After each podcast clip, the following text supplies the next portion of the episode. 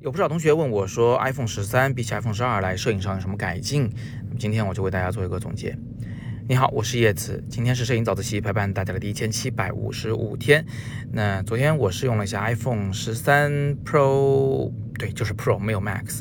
那因为啊，这个这一次它的 Pro 和 Pro Max 的三支镜头是一模一样的，所以我们会比较喜欢小的那一款啊，因为我手小。我既希望机身尺寸小，又希望镜头依然是顶级的，呃，所以我用的是十三 Pro。好，那以下的所有结论我就基于这个十三 Pro 和 iPhone 十二 Pro Max 来比较哈，因为在十二的这个系列里面，只有带 Max 的它才是这个最顶配的镜头。那我体验到了什么不同呢？我体验到了以下五点不同。第一是它的焦距，就是有一只长焦头嘛。那个长焦头的焦距变了，从二点五倍变成了三倍，三倍相当于幺三五等效焦距的七十七毫米。熟悉人像摄影同学一听就知道了，哎，我们人像摄影常用什么八十毫米啊，啊八十五毫米啊，因为这样的这个镜头啊，它的背景虚化比较明显，也因为它那个视角比较窄，比较适合拍人像，这个画面很简洁。所以其实这个 iPhone 十三 Pro 和 Pro Max 它的长焦头变长，就是为了让你拍人像的。呃，是提升了人像方面的体验。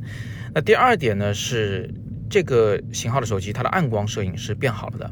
这个主要有两方面的原因，第一是它的光圈变得大了，第二呢，是因为它那个雷达探测了整个环境的结构，从而辅佐你使用慢速快门时的那个防抖运算啊，通过运算使得它这个整个暗光摄影变得更好了。那这个也是很重要的一个特点。那第三个特点呢，是这一次呃 Pro 和 Pro Max 的。三支镜头都带光学防抖，而十二不是。十二呢是 Pro 不带防抖，Pro Max 才三支镜头都带防抖功能。第四个，它们之间的不同呢是超广角微距功能，就是十三 Pro 和 Pro Max，它那个贴那个小花啊贴得非常近的时候依然可拍照，而且拍出来依然非常清晰。我这里给大家看一张照片啊，这张照片拍的不见多好，但是呢很能说明问题。这是在一个极暗光环境中，就是。非常昏暗的时候，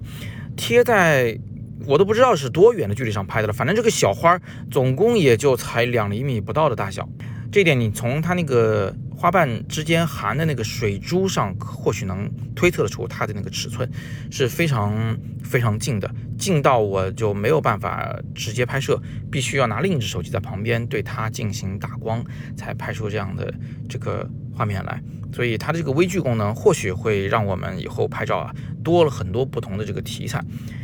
最后呢，它还有一个就是软件上的改进，就是十三全系都有一个叫做这个摄影风格的功能是出现在右上角了。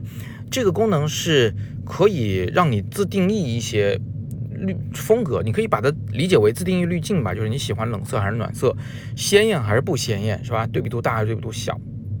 你可以选一个苹果给你的滤镜啊风格，然后呢，再在此基础上进行细微的调整，就很像是我们在 Lightroom 和 Photoshop 里面套用的那种预设效果，也像大家在手机软件里面做的那种预设效果。但是呢，它是在拍摄时就生效了的，就是说你只要把它调好了啊，那你这次拍完关闭，下次再打开再拍摄，它还是有这个。自定义的风格在里面的，所以你喜欢的这个照片风格呢，它就很容易在你拍摄时就被固定下来啊。当然，你也可以在拍完以后后期处理中再去调整它啊，再去调回原样也是可以的。